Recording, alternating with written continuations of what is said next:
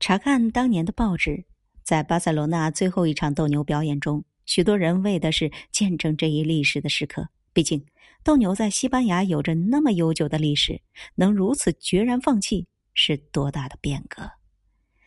门票竟然炒到了三千五百欧元一张，依然一票难求。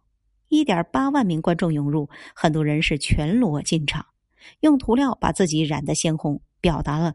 这项运动对生命的轻视，也有的人是反对禁止表演的。这一场演出，斗牛士是二十八岁的卡塔兰塞拉芬马林，他依然尽全力做了一次完美演出。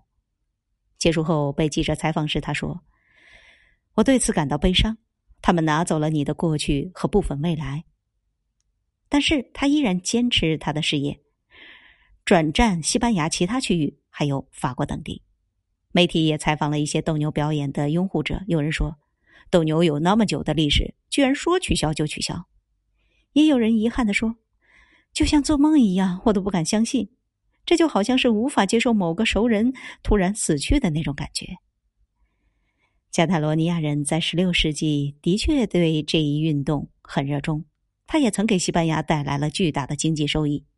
但随着时间的流逝，人们思考过了。于是决绝放弃了，他们肯否定过去的自己，并且放弃暂时的东西，坚持底线。这座城市是那么有魅力。